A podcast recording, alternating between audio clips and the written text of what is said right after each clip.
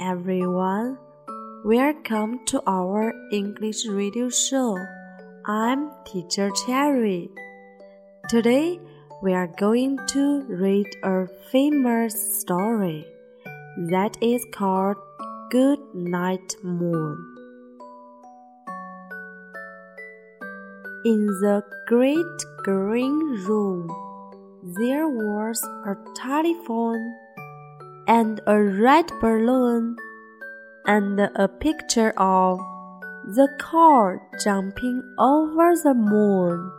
And there were three little bears sitting on chairs, and two little kittens, and a pair of mittens, and a little toy horse, and a young mouse, and a comb and a brush and a bowl full of mush, and a quiet old lady who was whispering harsh.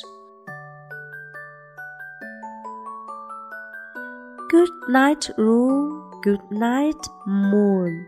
Good night, car jumping over the moon. Good night, light, and good night, the red balloon.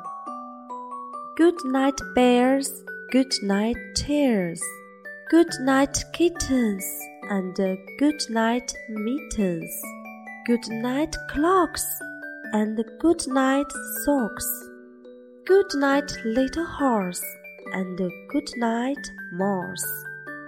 Good night, comb. And good night, brush. Good night, nobody. And good night, mush and good night to the old lady, whispering harsh. Good night, stars, and good night, air. Good night, noises everywhere.